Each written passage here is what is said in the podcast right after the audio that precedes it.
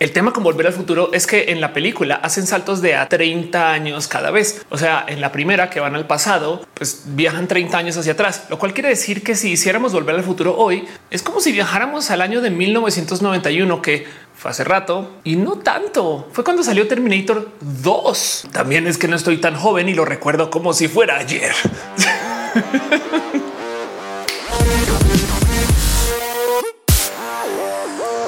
gente bonita, ¿qué tal? Yo soy Ophelia Pastrana, la explicatriz. Sean ustedes bienvenidos aquí a este canal donde hablamos de tecnología, a veces de videojuegos y donde siempre nos damos cariño y abracitos geek de este, que son abrazos. Se los juro. Este video fue editado por Elisa Sonrisas, la mejor transeditora del Internet. Chequen en redes sociales como Elisa Sonrisas. Déjenle un abrazo. Hoy quiero hacer un video para futurologear porque me encontré un video en todo el Internet y dije hay que grabar algo para Roja en el canal. Hay que dedicarle todo un video a hacer una respuesta a esto que acabas de encontrar, Ofelia. Y es que en este canal no nos quedamos cortos ni cortas de excusas para nerdear o futurologear, pero quiero que nos tomemos dos segundos para analizar este pequeño video que parece ser es un reportaje, un viejo reportaje de ABC hablando acerca de la computación en los 70 Un video donde nos están mostrando a un señor llevando a su hijo chamaco a una sala de computación donde le están contando acerca del el futuro de la computación. Esto se grabó en 1974 y fíjense cómo comentan que cuando el chamaco tenga la edad de su papá, entonces ya va a vivir en otro mundo debido a que ahora existe esta tecnología, la tecnología de la computadora. Y lo impresionante acá es que el locutor o el científico que está presentando las computadoras de repente se voltea y dice algo bien, bien fatídico. Bueno, no sé si fatídico, pero predice el futuro bien cool. Básicamente le dice cuando tu chamaco tenga tu edad, va a poder tener computadoras de estas, pero en su casa, quizás en una mesa y va a tener acceso a la información del mundo. Y no solo eso, sino que también va a poder hacer uso de servicios vía esta computación, lo cual le va a permitir, por ejemplo, checar sus extractos bancarios vía la computadora o hasta reservar los boletos del cine o del teatro. Digo, esto obviamente no suena, pero súper evidente. O sea, Ofelia, claro, así era como se estaba. No, esto es el 74. Esas computadoras a duras penas podían calentar la habitación y escupir números en tarjetitas ponchadas. Me explico el que esa persona ya pudiera ver que las computadoras del futuro iban a permitir que te conectaras a una internet y que ibas a poder reservar los boletos del teatro es bien pinche volado para esa época. Y sí, en el 2001 las ventas de boletos en cine tampoco eran tan buenas, pero hoy 2021, o sea, 47 años después de que se grabó ese video, todo se cumplió. Y bien que podrían decir, pues es que claro, lo estaban trabajando Ofelia y lo volvieron realidad. No, en este caso, este güey se estaba sacando atrás de la oreja lo que las computadoras van a poder hacer en el futuro y latino. Entonces quiero hacer este ejercicio. Quiero dedicarle este video a platicar acerca del a dónde van las computadoras de ahora en adelante, porque primero que todo, el pensar qué va a suceder en 30 años es raro. Quizás en los 60 y en los 70 se hacía más porque la gente vivía de modos más optimistas y como no era la era espacial, hasta los coches se diseñaban con de cohete y la gente está hablando acerca de pues, esta paz mundial que había llegado, si lo piensan, antes que lo que se estaba prediciendo de lo que iban a poder hacer las computadoras. Saben como que el tema de lo que estaba pasando en el mundo en ese momento es hasta raro de procesar. Hey, Star Trek comenzó en el 67 o 68, según si toman el piloto o no, y fue una serie que se diseñó para no solo hablar acerca de temas de política local estadounidense, sino que también se diseñó para hablar acerca de la política interestelar. O sea, en los 60 la gente estaba pensando el ay, cómo van a ser los partidos políticos en el espacio. y pues sí, obviamente en esta era del Internet donde tenemos acceso a toda la información y sabemos que el mundo está más destrozado de lo que pensábamos, eh, la gente no está tan optimista, no está pensando también acerca del futuro y casi que nadie está tratando de hablar como hablaba ese señor acerca de lo que viene en el futuro. Y se ve hasta en la ciencia ficción. Se han dado cuenta como las grandes sagas de ciencia ficción pasaron en años que ya pasaron, o sea, como que era el gran futuro del 2015, Evangelion. ya ángeles andando aquí por la calle. Pam, pam, no súbete al robot. o sea, quiero que en este video hagamos el análisis del qué va a pasar con la computación de aquí al 2068 a 47 años de hoy, que es la distancia que tenemos entre hoy y ese video. Y miren de entrada, el 2068 suena rarísimo, como que hay algo ahí en el cómo nos estamos formando que honestamente no estamos pensando tanto en el futuro. ¿Cómo va a ser la vida en el 2068? Vamos a vivir en el 2068. Espero chonguitos Así después de la gran guerra del 2050, cuando las computadoras básicamente formatearon a los seres humanos. Pero bueno, para esto es roja. Esto es lo que hacemos en este canal. Nerdeamos más allá de lo que sea socialmente aceptable. Y el ejercicio que quiero hacer hoy es el de pensar del si las computadoras de los 70 eran habitaciones donde tú podías ponchar tarjetas y las computadoras de hoy son dispositivos hechos de plástico, vidrio y metal que acaricias y llega un vato con comida a la puerta de tu casa, que van a ser las computadoras en el 2068. Y ojo que lo importante de este tema es tomar en cuenta que ahorita, en este momento, en estos años recientes, estamos pasando por un tsunami de la computación. Y no, no estoy hablando del Internet, aunque es parte de, sino es que a menos que no se hayan dado cuenta, la gente que fabrica computadoras nos está moviendo el tapete desde abajo de los pies y nos está cambiando toda la dinámica de lo que es la computadora casi que sin que nos demos cuenta. Me explico, suena poco, pero el hecho que estemos usando tanto los celulares quiere decir que las computadoras que más se usan son celulares. Y esto no saben lo importante que es para nuestra relación con la computación. Si las computadoras solían ser habitaciones donde tú les pedías órdenes y tenían que calcular, el tener una computadora más poderosa que esas computadoras, pero de lejos más poderosa en el bolsillo y solamente para tomarnos selfies, dice algo acerca de lo que le hemos hecho a la tecnología o lo que la tecnología nos ha hecho. Y entonces, para tratar de predecir el que viene en el 2068, quiero que observemos el qué está pasando con la unidad central de procesamiento, los procesadores, los microchips y lo que sea que define el cómo se puede armar una computadora. Porque si la computadora requiere de un microprocesador, entonces entonces todo lo demás es un armazón para ese microprocesador. Estamos de acuerdo. Y si tenemos que tener habitaciones enteras para eso, o sea, para procesadores enteros ya no serían micro, pues entonces las computadoras son habitaciones y colaboramos en espacios de habitación. Si van en el bolsillo y nos dejan pedir pizza, es porque los procesadores que tienen adentro se prestan para eso. Pero creo que todavía no me he explicado lo suficiente. Hablemos acerca de ese quitadón de tapete que está pasando, que no mucha gente se ha dado cuenta, aunque evidentemente la gente dentro del mundo de la tecnología lo tiene muy presente. Pero para esto hay que hablar acerca de todo esto que está pasando con Apple y su cambio de procesadores. Bueno, no solo Apple. Ahí les va. En el 2011, cuando yo hacía un show de tecnología, hice una reseña de un dispositivo súper cool que se llamó Motorola Atrix, que luego puede que ustedes lo recuerden porque era un dispositivo bien cool que tenía una propuesta bien chida acerca de cómo nos vamos a relacionar con la computación desde ahí en adelante. Lo que proponía Motorola era que tuviéramos un celular y ese celular lo pudiéramos poner en varios dispositivos que lo volvieran más que el celular. O sea, al poner el celular en un dock de laptop, se convierte en mi laptop. ¿Qué es una laptop sino una computadora como la del celular, pero con teclado grande y con mouse y pues con bocinas y que es grande, pues, o sea, puedo ver. Así que para qué compro toda una laptop cuando puedo simplemente ponerle la CPU adentro y seguir adelante con la vida. De hecho, Atrix no solo hacía el truco de Transformer de volverse una computadora portátil, sino que también se podía volver tu Apple TV o tu dispositivo de medios. Lo podías conectar a la tele y tenía además el cómo sentarlo para que fuera ese dispositivo. Y sí, también era un celular, potencialmente también era una tablet. Y el motivo por el cual a Atrix no le fue bien es porque uno no era tan poderoso en su momento y dos competía contra empresas bastantes veces más capitalistas que salieron a decir a ver, a ver, a ver, a ver, a ver, cómo que le puedes vender un celular a una persona y entonces ya tiene seis dispositivos cuando le podemos vender seis dispositivos por aparte. O sea, ¿qué, te pasa? Que compren los procesadores y las máquinas y que o sea, bueno, hay un argumento por ahí que hacer acerca de cómo si tu dispositivo celular también es el de los medios en la casa y tú te vas al trabajo, entonces ahora tu tele pues ya no tiene dispositivo de medios y la otra gente de la familia se jodió y pues capaz y por eso sí vale la pena tener dispositivos aparte para todo.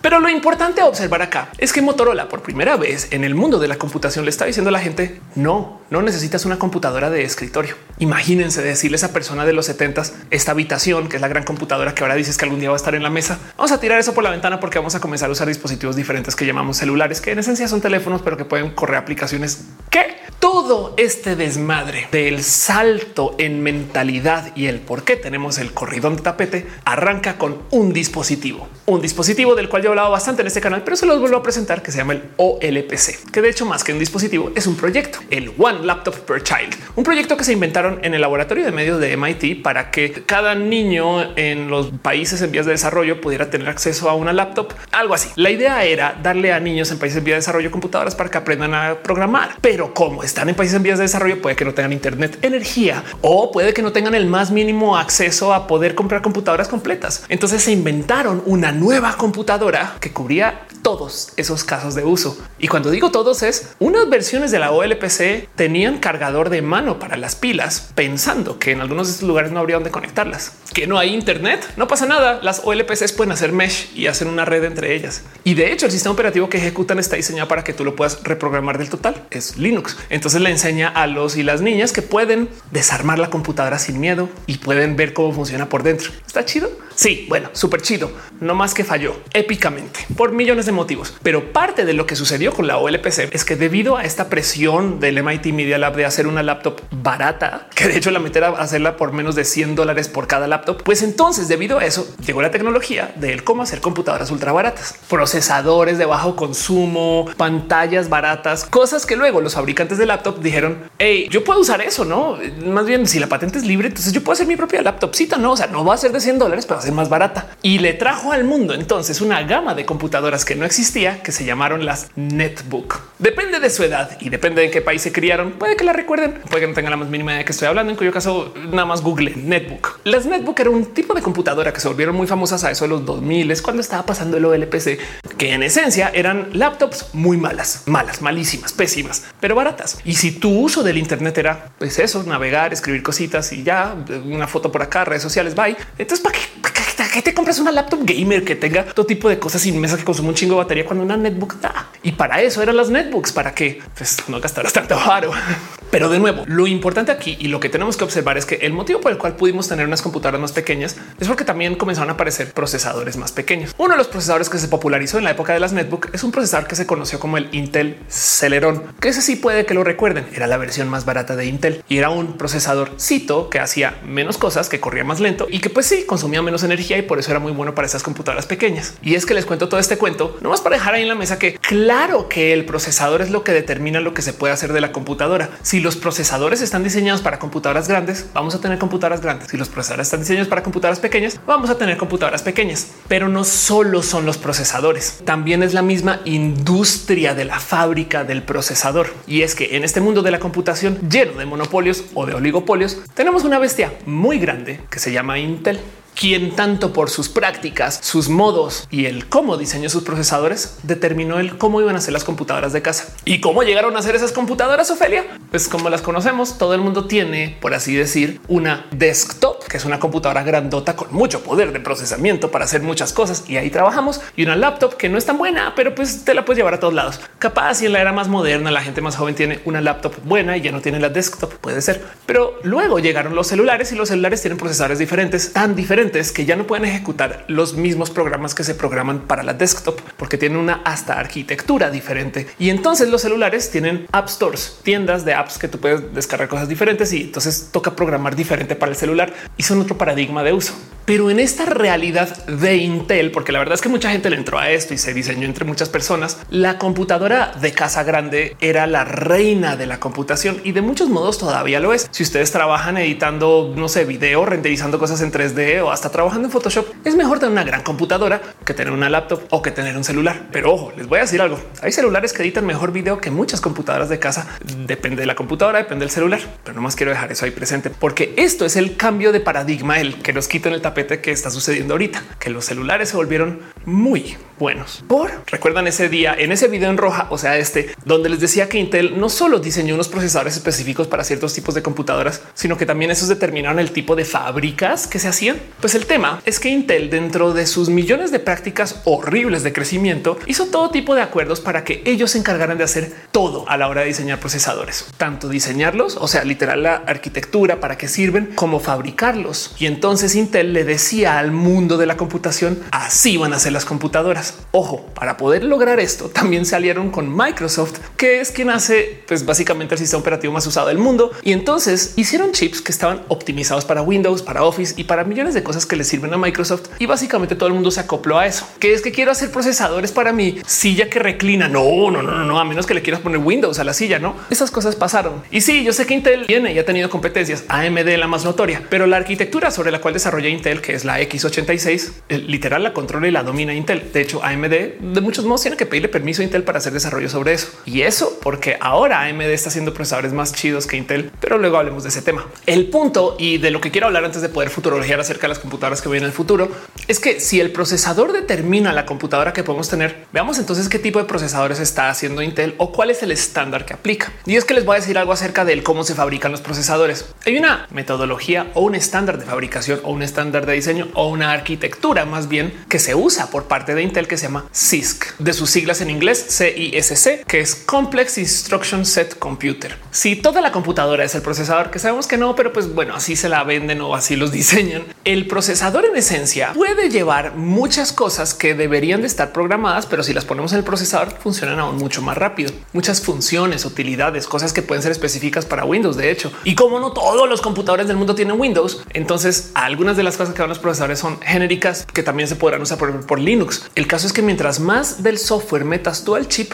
más rápido corre y le interesa a Intel que se sienta que las computadoras corren muy rápido. Así que a lo largo de los años le han ido añadiendo y añadiendo y añadiendo cosas a sus microprocesadores, tanto que ya son unas bestias inmensas que han hecho que de muchos modos sean procesadores muy útiles para computadoras como las que Intel tiene en mente, la de desktop, la de laptop y sean muy, muy inútiles para cosas que no tienen nada que ver con eso, como no sé, ponerle un chip a mi refrigerador. ¿Para qué le va a poner todo un procesador que puede ejecutar Windows a un refrigerador? Es más, eso va a hacer que el refrigerador sea carísimo y, solamente lo necesito para que regule la temperatura. No mames, qué mal gasto. CISC del otro lado por esta misma limitante de que Intel estaba diseñando estos microprocesadores que tuvieran de todo allá adentro, incluido cosas para Windows, entonces todo, todo lo que se puede meter allá adentro. Entonces aparecieron diseñadores o arquitectos de procesadores que se inventaron un procesador básico Ok, no es un procesador, sino una arquitectura de procesador que es muy básica, que se llama RISC. Y hay que hablar mucho acerca de RISC. No más quiero que tengan presente que las historias que les estoy contando son bien viejas. Hey,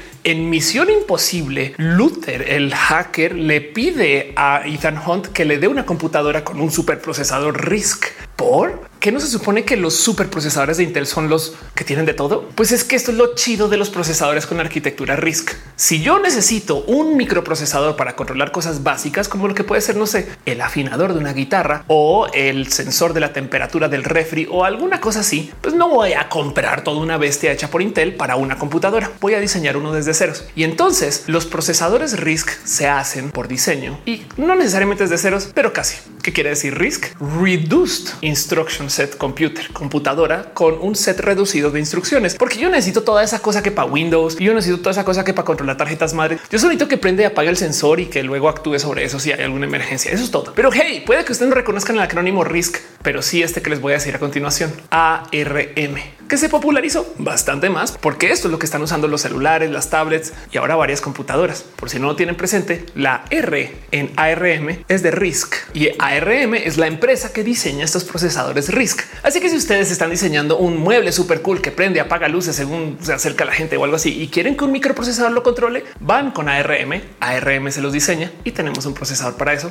y nos saltamos a Intel o nos saltamos el tener que instalarle Windows a la mesa. No, eso también pudo haber sucedido que de paso con lo que valen algunos muebles, luego tú estás ahí como en la plaza comercial y ves que te están vendiendo una mesa como en el precio de una MacBook Pro, güey, no es como de, pero pues es madera cortada. La MacBook Pro tiene un procesador. No, yo solo digo que nos pueden dar muebles que corran Windows, pero bueno, el caso es que hay algo que platicar acerca de lo que sucede con la arquitectura de RISC, porque no solo es el hecho de que hagan procesadores pequeños o óptimos o simplemente diseñados a la medida para dispositivos pues, que también requieren de procesadores diseñados a la medida, sino es que RISC se acuerdan cuando yo les decía que Intel no solo diseñaba el procesador, sino que diseñó toda la industria de la fábrica de los procesadores, porque como era tan monolítico, entonces literal decía yo te lo diseño, te lo hago, yo lo pongo, yo lo controlo, yo soy todo, yo soy Intel y todo el mundo está dentro de mí. Por eso Intel Pues el caso con ARM o con RISC es que primero que todo, al diseñar los procesadores a la medida para cada quien, pues requieres de otro tipo de uso de manufactura, lo cual entonces se prestó para ser un paradigma de diseño que permitía que se fabricara en otro lugar. En esencia, lo bonito de los procesadores RISC, aparte de que son diseñados a la medida, es que también aplican maquilas Para la gente que vive fuera de México, maquilas son estas fábricas que reciben órdenes masivas y fabrican, saben, ropa para marcas y luego la devuelven. Y es ropa pues, fabricada, pero no se hizo una fábrica la marca, pero sí, pero fue subcontratada. Saben, una fábrica. En el mundo de la fabricación de los chips existen esas cosas que se llaman foundries o fabs o pues eso, maquilas de procesadores. Y estas de modos independientes reciben diseños que suelen ser diseños de procesadores RISC o ARM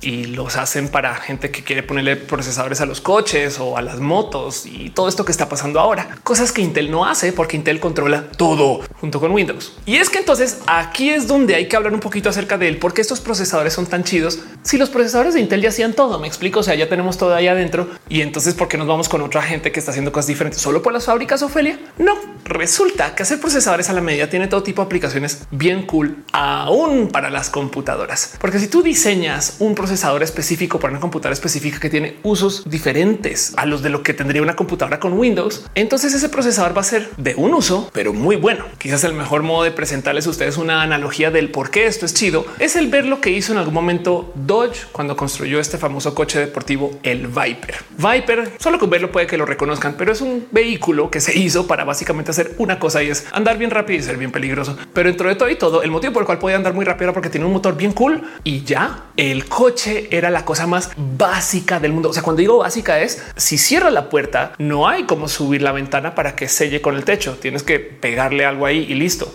Si abres la cajuela, no se sostiene por sí sola, porque para qué le vamos a poner todas esas cosas que requieren los seres humanos. Yo no sé. El coche de verlo nomás, el Viper representa esta mentalidad de simple, pero buenísimo. Porque es que miren, es muy fácil sentar a pensar que si tú tienes un diseño o un dispositivo o algo que tenga menos capacidades, entonces va a poder hacer menos cosas. Pero en el caso de estos procesadores, tanto como en el Viper, están hechos para una cosa y eso lo hacen muy bien y todo lo demás lo tiran por la ventana. Pero por eso mismo tienen que ser diseñados a la medida y sobre todo tienen que ser ocupados en dispositivos que tengan un caso de uso muy específico o muy controlado.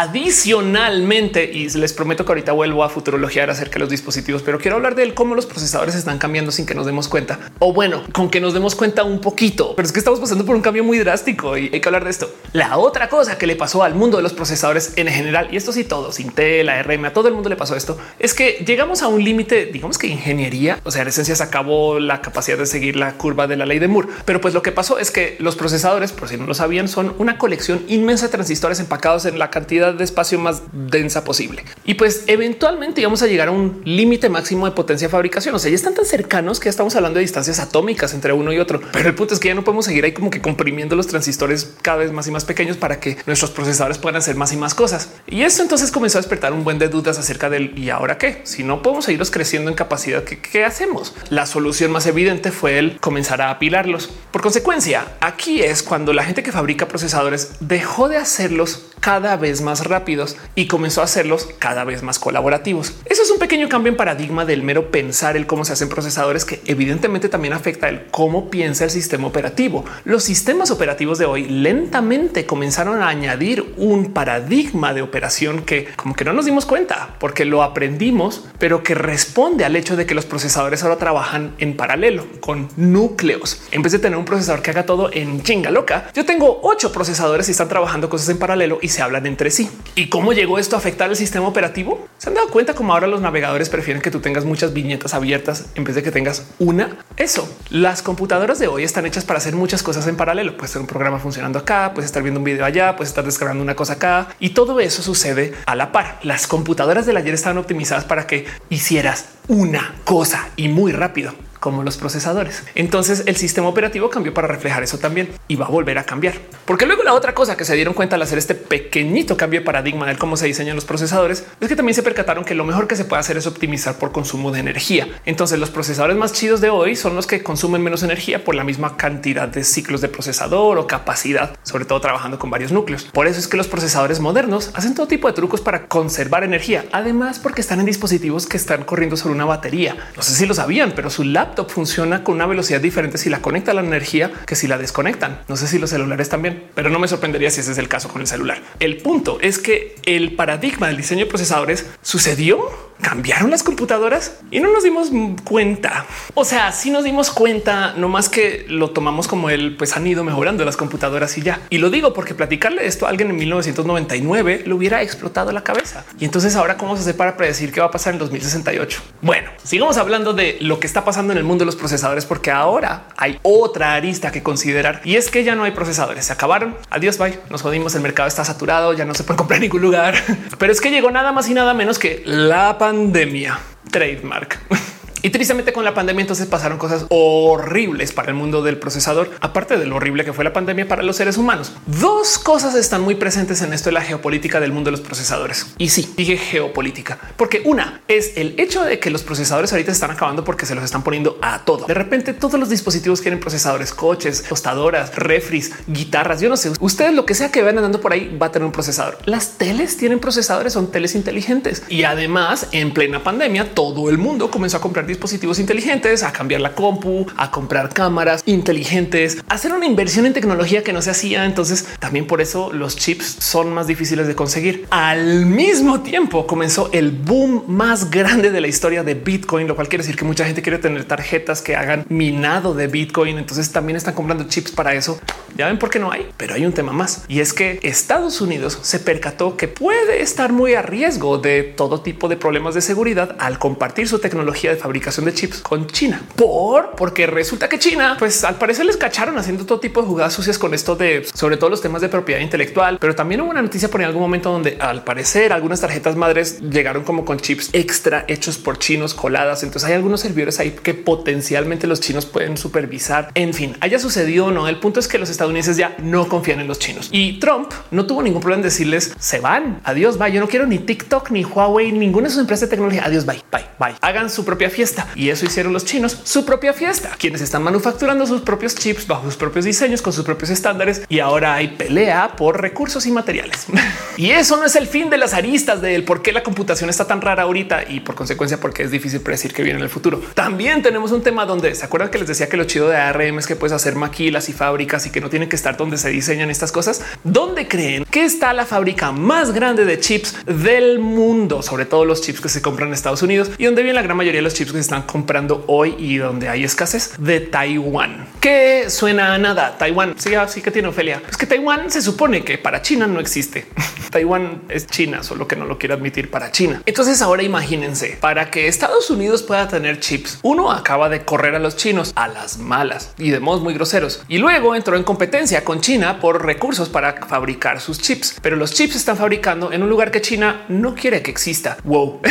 Mira, el problema de geopolítica es tal que ya se está hablando acerca de si el gobierno debería de hacer uso de las fuerzas militares para hacer sus propias fábricas de chips, para que Estados Unidos siempre tenga chips. Y algunas de las fábricas taiwanesas parece que se van a mudar a Arizona, de todos los lugares donde ahora, por si no se han estado fijando bien, Arizona parece que va a ser un próximo hub de desarrollo de tecnología. Por ejemplo, ahí es donde están implementando todo esto los coches autónomos. Pero bueno, dejo toda esta sopa de eventos recientes con el tema del uso de las computadoras y los procesadores, porque de nuevo, si el procesador determina la forma de la computadora y el estándar y el cómo nos relacionamos con la tecnología, pues entonces el que tengamos chips hechos a la medida, pues definitivamente claro que cambia el cómo se hacen los dispositivos y qué tipo de dispositivos tenemos. Ahí sí que hace sentido que una persona en 1970 diga, pues sí, el futuro es esta cosa, pero en pequeño. Pero ahora que tenemos dispositivos que son cualquier cosa, o sea, puede haber una campana por ahí y la campana tiene un procesador ARM para que no sé, para controlar algún dispositivo que funciona en red de la campana. Eso puede pasar. Oigan, hay timbres inteligentes. Saben, pues el caso es que debido a todo esto es que ahora tenemos este tema donde resulta que los chips ARM RISC bien diseñados son mejores que las mega bestias de Intel y entonces bajita la mano y para que no nos demos cuenta, la gente que ya fabrica computadoras los está cambiando lentamente. Todo comenzó con Apple, que dijo hace nada. Vamos a hacer una laptop que no va a tener procesadores Intel, va a tener procesadores diseñados por nosotros sobre el paradigma RISCO ARM, pero que van a ser computadoras enteras. Y ojo, porque esto quiere decir que las cosas que funcionen sobre ese procesador tienen que estar programadas para ese procesador. Todos los programas que no estén adaptados para eso van a tener que pasar por como un traductor, por lo cual entonces van a correr más lento. Pero Apple que fabrica el dispositivo, el software que está dentro, controla todo el ecosistema. Claro que se puede dar ese lujo de hacer pues esas compus diseñadas a la medida para esos procesadores y lo ha hecho muy bien porque está poniendo en uso los mismos procesadores que diseñó para sus celulares. Y ahora recuerdan como les decía que hay celulares que son mejores para editar videos que muchas compañías computadoras de casa. Esto es lo que está pasando acá, que los procesadores de hoy en día de los celulares están optimizados para usos de cosas que pues hoy en día podemos hacer desde el celular, como editar video que antes ni siquiera se nos hubiera ocurrido. Y entonces tan bajita la mano ganó el celular como la mejor computadora de la casa que si no se han dado cuenta, las computadoras de Apple por adentro, bien que pueden ser celulares. Chequen nomás cómo se ve una tarjeta madre de un iPad, que estamos de acuerdo que un iPad es un celular sote, ¿no? En esencia es un celular que tiene una pantalla grande. Ahora veamos cómo se ve una MacBook Air, que es una portátil de Apple, que si le quitamos todas las pilas, esta es la tarjeta madre. ¿No es eso casi la tarjeta madre de un celular? Bueno, ¿qué acaba de hacer Apple? Nos acaba de presentar sus nuevas supercomputadoras de trabajo, las iMac que si las desarmas, vean cómo se ve su tarjeta madre y el procesador que tienen adentro es el mismo del celular. No son unos genios malvados. En vez de dejar que tu celular sea tu dispositivo central para todo como el Atrix, no lo vendieron cuatro veces. ¿Quieren volarse los sesos? Cierren los ojos. Imagínense dos segundos que las iMac son iPad grandotas y ya. Y de hecho, consecuentemente, por el hecho que han estado cambiando los procesadores, el sistema operativo de Apple de las computadoras de hoy es casi el mismo que el sistema operativo del celular, porque lograron unirlo todo. Pero entonces, Ophelia, ¿esto quiere decir que los celulares se volvieron tan buenos que ya son computadoras? No, como yo veo las cosas, las computadoras se volvieron celulares. Y el modo más fácil de comprobar esto es el ver nomás el que compone las ventas de Apple. Mayoritariamente Apple es una empresa que hace celulares y las computadoras son un tramo muy pequeño de sus ventas, tan pequeño que ya no son Apple Computer, solo son Apple. Y la prueba de que el paradigma el procesador hecho a la medida para celulares es mejor que la bestia esa inmensa de Intel o bueno, la bestia esa inmensa x86 con todas las instrucciones y que sea súper compleja, es que Windows ya está viendo el cómo acoplarse a este sistema de operación para en potencia funcionar sobre ARM y eso dice mucho. Entonces ya sé, me fui por una tangente titánica acerca de los procesadores y la historia y CISC y RISC y lo que está pasando. Pero aparte de desviarnos y admirar el mundo de la computación y cómo se ha desarrollado alrededor de sus procesadores, el motivo por el cual quiero dejar esto aquí y platicarlo es porque observar lo que estaba pasando con los procesadores hasta ahorita, porque esto comenzó hace unos años y ya sucedió, nos da chance de futurologiar a gusto. Como por ejemplo, les invito a que consideren que lo que está pasando en el mundo de la computación de hoy es que la gente, sobre todo la gente que diseña dispositivos, en lo que está pensando es en el a qué más le podemos meter celulares. Entiéndase, si el dispositivo mínimo para poder computarizar algo antes era toda una computadora de escritorio con su chip que corre Windows y todas las cosas que vienen con Windows, los dispositivos mínimos de hoy son celulares con chips hechos a la medida. Y lo digo porque si lo piensan, este boom que hubo en visores de realidad virtual o realidad aumentada viene debido a que los visores son celulares reconfigurados. En esencia, lo que tienen adentro es una tarjeta madre que corre un procesador RISC que bueno, si lo conectas a una computadora no necesita más que eso. Pero cuando corren por su propia cuenta son pequeñas computadoras celular y las pantallas que estamos viendo enfrente son las mismas pantallas que se usan para fabricar un celular. Así que alguien se sentó un día y dijo, o sea, yo puedo hacer un celular y que me lo amarre a la frente y ya y tenemos realidad virtual. Sí, sí puedes. Perfecto. Haremos un dispositivo que se llame Oculus. y esa fue la nueva revolución en la computación que alguien encontró cómo reconfigurar un celular. Ahora la pregunta es cómo más se puede reconfigurar un celular. Bueno, lo que tenemos en las Smart TVs es un celular reconfigurado. Lo que tenemos en los refres inteligentes es un celular reconfigurado. Ahora les hago yo la pregunta a ustedes a qué más le vamos a meter celulares. Pero bueno, eso es donde estamos. Yo dije 2068, no? Así que vámonos a ver el futuro. ¿Qué tecnologías pueden venir para pensar el qué tipo de computadoras vamos a tener en ese entonces? Ahora voy a ser horrible con ustedes porque les traje hasta aquí y les voy a decir ahora con todo corazón que no tengo una solución a la pregunta que quiero plantear a lo largo del video. Soy youtuber, puedo hacer esas cosas, así como cuando los youtubers decimos mucha gente me preguntó acerca de este tema y nadie me preguntó acerca de ese tema y ahora yo justifique todo un video. es una convención, pasa, pero lo hacemos porque les tenemos cariño. El punto es que honestamente no me siento lo suficientemente valiente para poder predecir qué tipo de computación vamos a tener en el futuro. Pero sí quiero hablar acerca de las tecnologías que ya están acá, están en puerta o que debido a todo esto que les conté se pueden desarrollar. Y para eso repasemos un poquito el más o menos cómo se verían. Dice Jeff Bezos que lo difícil de predecir el futuro no es saber qué va a cambiar, sino saber que no va a cambiar. Pero teniendo eso en mente, quiero que consideremos que no solo vamos a tener cosas a las cuales les podemos meter celulares, sino que en este futuro y de aquí al 2068 vamos a tener que hablar mucho acerca de nuestro consumo de energía en nuestros propios dispositivos, que ahorita esto es tema. La otra cosa que sucedió en paralelo de todo este desarrollo es el cómo nació la tecnología de la batería buena. y digo buena porque las baterías que tenemos ahorita son buenas, o sea, son muy buenas para lo que hacemos, pero pueden ser mejores.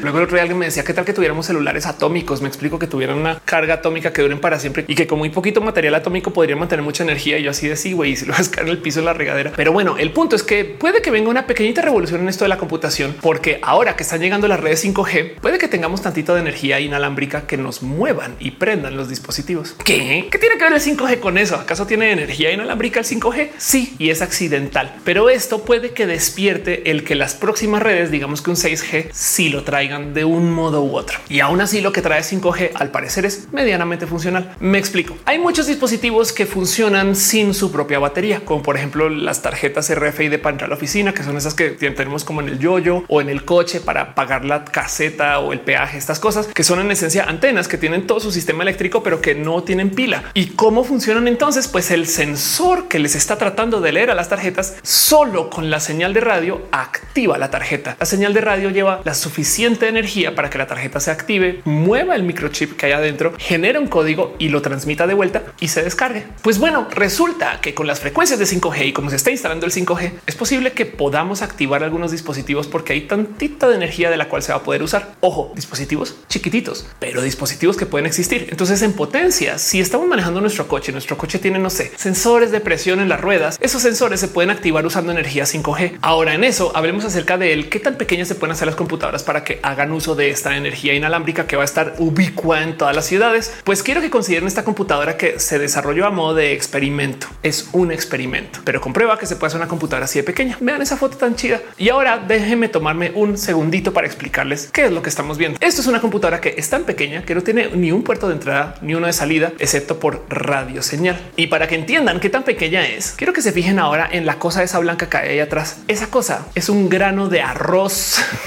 Esta computadora podría ser una en varias en un grano de arroz. ¿Qué significa eso para la computación? Y sí, evidentemente puede hacer tres cosas, pero hey, la tarjeta SIM es una computadora. Me explico. Entonces, si podemos hacer dispositivos de computación así de pequeños, ¿dónde vamos a poder meter computadoras en el futuro? De entrada, también me despierta esto a la duda de si estas computadoras se podrían activar, quizás no por energía inalámbrica, sino por energía bioquímica. Entiéndase, capaz si tenemos pastillas medicinas que usan de computación para algo y se activan con los químicos en nuestro cuerpo. Puede pasar. Es más, no es mucho. ¿Y qué tipo de computadoras van a ser esas? Porque capaz si con una pastilla que consumamos tenemos wifi durante la tarde. No sé, eso puede pasar. Saben como que ahí les dejo, no más para mover la imaginación para pensar que viene en el 2068. Lo que sí definitivamente sí va a llegar sí o sí, y esto definitivamente va a llegar antes del 68, es que vamos a tener computadoras que van a estar conectadas al Internet siempre. Ophelia, a ver, mi computadora ya está conectada al Internet. ¿Sabías? ¿Sabías que hay, sabías que hay consolas de videojuegos que tienen que estar conectadas al Internet siempre? No, sí. A ver, me explico. Vamos a tener computadoras que no vamos a tener virtuales. A lo mejor ustedes vieron que hace nada lanzaron estos proyectos de videojuegos en línea. Stadia, por ejemplo, es el más famoso de estos, aunque hay otras propuestas que también son muy chidas, donde en esencia tú no tienes una consola de videojuegos en casa, sino que solo tienes el control vía el Internet, te conectas a esa consola de videojuegos y juegas. Fueron un fiasco porque el Internet que tenemos en casa es horrible, entonces no puedes jugar en tiempo real con una computadora que está quién sabe cuántos kilómetros de tu casa. Pero si hacemos cosas aún hoy que no requieran de tanta interacción en tiempo real, podríamos usar computadoras muy buenas. A ver, me explico. Imagínense si en vez de pensar comprar una computadora sota grandota que me deje renderizar aquí en casa, una desktop que tenga la mejor tarjeta de video, la rento por Internet. Chequen este servicio que nos renta computadoras con una cantidad titánica de RAM que ninguna de mis computadoras en casa tiene por un dólar y medio la hora. Y estas funcionarían exactamente igual que la de los videojuegos, solamente que para editar video, usar Photoshop, no sé, millones de cosas sin tener que tener la computadora en casa yo. Ahora, lo interesante es considerar que si nuestros procesadores están diseñando para que cooperen entre sí con sus núcleos, ¿qué les detiene que en unos añitos uno de esos núcleos funcione por Internet? Entiéndase, el software del el futuro, y yo creo que esto va a ser futuro cercano, a lo mejor nos va a permitir pagar un poquito más por tener mejor poder de procesamiento sin cambiar la computadora, cosa que le da en la madre al chiste más viejo del hardware del Internet, que es este sitio. Descarga más RAM. Se solía decirle a la gente bien idiota en el Internet, tu computadora está lenta, ve a descargaram.com y descargas RAM para tu computadora y funciona mejor. Una gran trampa, un chiste, un troleo, porque evidentemente no puedes descargar RAM hasta hoy. Imagínense si ustedes están trabajando en no sé, Final Cut o en Premiere y a la hora de darle renderizar por dos dólares usas ciclos de procesador de una supercomputadora por allá que es millones de veces mejor que la tuya y entonces el video se renderiza en menos tiempo o pagas una mensualidad y tu computadora tiene acceso a todas estas computadoras para hacer todos estos ciclos de computación y en casa sigues teniendo una computadora con 3, 4 gigas de RAM, una cosa que pues obviamente no va a funcionar así de bueno, pero pues gracias a que tiene buen internet, entonces puede hacer todo por allá y vuelve. Eso puede suceder. Digo, va a ser un desmadre con la seguridad, pero va a suceder. Si es que búsquenos ya. Y hey, hago un pequeño paréntesis nomás para dejar aquí un espacio de calma y paz, porque cuando yo hablo de estas cosas, mucha gente lo primero que me dice es sí, pero eso en Latinoamérica nunca funciona porque tenemos el peor Internet del mundo, que es medianamente verdad. No es el peor del mundo, pero es malo. y les quiero dar un pequeño mensaje de confort, que es un triste mensaje de confort. Y es que en Estados Unidos hay monopolios y oligopolios de Internet. Esto quiere decir que en Estados Unidos tampoco tienen el mejor Internet del mundo. Y si bien hay más opciones, la verdad es que el Internet promedio, lo que consigues aún en zonas rurales, es muy comparable con ofertas que consigues en México y en Latinoamérica. Y ojo, no es que esté defendiendo que nuestro Internet sea ahora fenomenalmente bueno, solamente que es comparable con el estadounidense. ¿Y por qué importa esto? Porque quien está diseñando y desarrollando todas estas tecnologías son personas estadounidenses que están pensando en el mercado estadounidense y de muchos modos porque tienen Internet mediocre y porque nuestro Internet bueno es como su Internet mediocre. Entonces, en esencia, estamos como todavía en la misma zona de juego. ya sé, es un triste comentario acerca de la realidad del Internet, pero hey, bien que pudo haber sido que en Estados Unidos tienen Internet de no sé, 12 gigabit en casa y tú acá Internet de dos. Entonces ya ni comparable es, no? O sea, no hay como solamente lo digo porque quiere decir que quizás estas tecnologías que van a llegar para las cosas que funcionen vía el Internet, igual y si nos tocan, digo ya antes de que toque instalar infraestructura en Latinoamérica, que gobiernos corruptos, en fin, otro tema. Era nomás un comentario al margen para decir que esto puede que si nos toque, vámonos a futurologiar otra vez. Ya bye, no más Internet. No, bueno, no, no, no, no, no, esperen, esperen, esperen. Sí, una cosa más. También tengan presente que viene Starlink, que es un ofrecimiento global de Internet satelital de alta velocidad, que eso también amerita su propio video, porque hay que hablar acerca de cómo en las zonas rurales vamos a tener tan buen o mejor Internet que en la ciudad. Y eso va a traer cambios culturales, pero eso no es para este video, creo. Solamente les dejo ahí un tantito de confort. Lo que sí es seguro es que de aquí al 2068 vamos a cambiar el cómo entramos en interfaz con la computadora. La mejor interfaz que hemos desarrollado como seres humanos hasta ahora es la del coche. Nuestros coches nos dan temperatura, olor, disposición de ambiente, visión, tenemos tacto, tantas cosas que están pasando y ahora una computadora enfrente y casi casi que hace uso de todo nuestro cuerpo. Insisto que me sigue sorprendiendo que las computadoras solamente tengan teclado, mouse y una pantalla y bocinas o audífonos. Digo bien que podría ser a estas alturas que ahora sí ya es estándar que las computadoras traigan por lo menos pedales. Y lo digo porque los pianos y muchos instrumentos tienen pedales y no pasa nada. Y las computadoras, pues digo, si tú tienes un pedal podrías hacer como de clic cuádruple derecho y cosas raras que no se usan ahorita, ¿no? Pero lo que sí va a cambiar definitivamente es lo que hay en pantalla. Esto de tener toda la información a pantalla plana tiene sus días contados. Y lo digo porque dejando de lado que para allá va la fantasía, hay muchas propuestas que sí funcionan. Digo, también requieren de tecnología que antes no teníamos, como el reconocimiento de voz, el poder hablar con un Jarvis era algo que era, bueno, todavía es un poquito fantasía, pero si tú puedes medio dialogar con la computadora y que la computadora entienda y pueda hacer inferencias sobre eso, hay cosas que ya no van a requerir de una pantalla entonces. Y en este caso, acá se aplica a ver lo que se está diciendo en la ciencia ficción, porque hay unas propuestas muy bonitas. Si les voy a decir algo, cualquier interfaz que requiera que tú levantes las manos, como en Minority Report, no va a funcionar porque levantar las manos cansa. Háganlo por un rato. Quieren jugar Mario Kart así un rato y vean cómo se cansan en dos segundos. Ahora las interfaces que funcionan en la mesa, estas cosas que sean con las manos acá flotando, a esas puede que sí les vaya bien. Pero bueno, ¿qué viene para el 2068? Todo va a tener computación. Hay ropa. La ropa podría hacer uso de estos pequeñitos procesadores para cualquier bobada, para mero cambiar de color. De hecho, el otro día vi una propuesta de ropa defensiva que como que se erizaba cuando una persona se sentía en peligro. Ni hablar de cómo también vienen los lentes inteligentes y esto puede que cambie el cómo vemos la información y cómo nos la muestra y cómo vamos a acostumbrarnos a ver cosas flotando por aquí con datos. Eso puede también pues definitivamente cambiar de aquí al 2068. Y la otra es que es posible que comencemos a portar la computadora debajo de la piel, lo cual entonces nos va a dar acceso a todo tipo de raros procesos que se conecten con nuestro cuerpo mismo. De entrada hay gente ya que se está implantando chips RFID bajo la piel para poder abrir puertas sin hacer uso de llave o de clave. Que si lo piensan desde la mera psicología de mi mano abre la puerta como si fuera magia, hay algo que decir. Pero bueno, ¿cómo van a ser las computadoras del 2068? Me gustaría escuchar esas propuestas y también me gustaría preguntarles el qué harían ustedes si pudieran tener acceso a esta tecnología que les digo ahorita que está como en desarrollo para hacer productos nuevos. Miren, capaz si se vuelve tan desechable la tecnología que hasta en la comida puede venir como un pequeño chip que nos diga de la comida. Me explico. O sea, dentro de las manzanas ponen ahí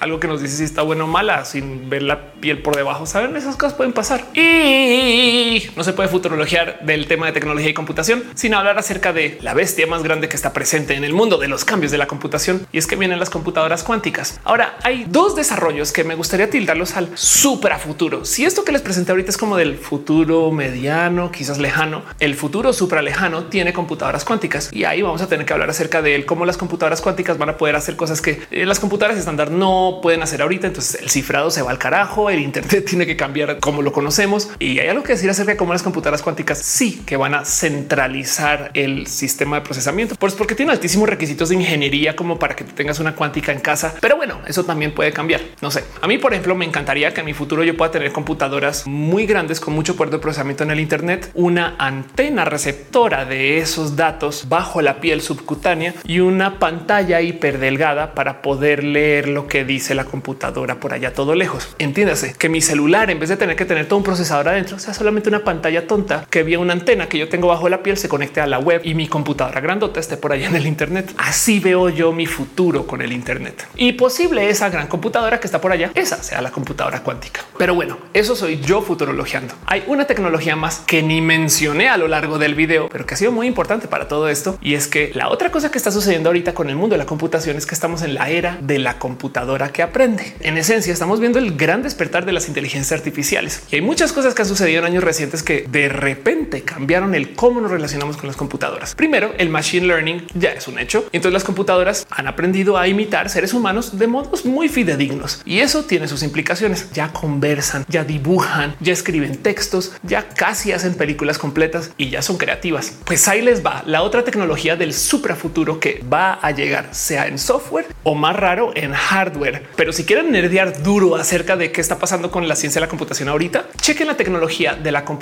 neuromórfica. Y entonces aquí hay que hablar acerca de cómo las computadoras se están volviendo muy humanas en sus modos. Las computadoras que ahorita están haciendo uso de tecnologías de aprendizaje por computadora, en algunos casos se descubrió que si se les deja dormir, aprenden mejor. ¿Cómo que dormir, Ofelia? Pues resulta que una computadora que aprende en esencia todo el tiempo está recibiendo información. Pues si de vez en cuando dejamos de recibir información y le damos chance a la computadora que procese, guarde todo, archive y luego vuelva a aprender, entonces al parecer aprenden mejor. ¿Saben quién más hace eso?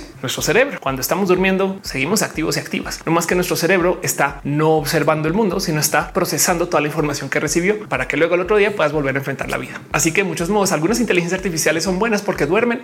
Pues ahora vean la computación neuromórfica. Son procesadores o software que se modifican para optimizarse para las cosas que está aprendiendo la computadora. Esto ahí donde lo ven es un proceso que el cerebro también hace que se llama neuroplasticidad, donde nuestro cerebro, pues primero que todo se recupera de traumas y accidentes, pero también es muy bueno para aprender cosas que ya está aprendiendo. Entiéndase, si ustedes ensayan mucho, no sé, violín, su cerebro se modifica para optimizarse para tocar violín muy bien. De ahí es que salen los cuentos que si pierdes la visión, entonces hueles mejor y sientes mejor, no? Pero el punto es que el cerebro se reajusta y la plasticidad cerebral permite que el cerebro como que se reoriente para las actividades que está ejecutando en ese momento. Ahora esto en computadoras. Si tu computadora es muy buena para editar video porque haces eso mucho y nunca en la vida la usas para escribir texto, pues en el paradigma de la neuromórfica, la computadora se optimizaría para ser muy buena en video y déjalo del texto por allá de lado, como los seres humanos que un día aprendes, no sé, leyes y nunca aprendiste nada acerca de cálculo diferencial o vectorial porque pues no lo aprendiste y para allá van las computadoras. Nerden con eso. Y si se les ocurre algo que vaya a pasar en 2068, déjenmelo saber, les leo en los comentarios. Espero haberles entretenido por lo menos con estas historias de hoy. Y si dije algo mal, también déjenmelo saber aquí abajo en los comentarios. Ya saben,